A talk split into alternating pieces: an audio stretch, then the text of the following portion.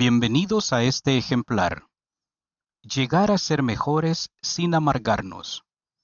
Como hijos de Dios que estamos en este desierto terrenal, a menudo cometemos errores, tomamos decisiones imprudentes y nos sentimos arrastrados por la duda y el desaliento.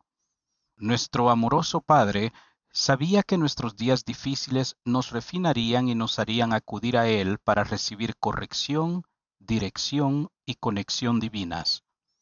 El plan de felicidad de Dios comprende convenios que nos fortalecen y nos unen a Él.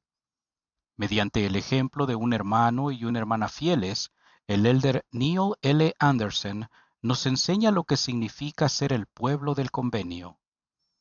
A medida que he estudiado y dado presentaciones sobre los temas de la felicidad, la resiliencia y las familias florecientes, he podido ver con más claridad la manera en que Dios está pendiente hasta de los detalles más pequeños de nuestra vida. En la página 16 comparto un mensaje que incluye cuatro frases que han sido útiles para brindar esperanza y perspectiva cuando todo parece estar perdido.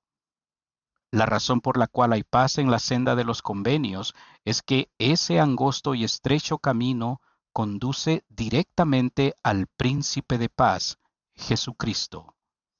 Él es el camino y su camino conduce a la paz en este mundo y la vida eterna en el mundo venidero. Con amor, David Trump profesor adjunto de Desarrollo Humano y Estudios sobre la Familia de la Universidad Utah State.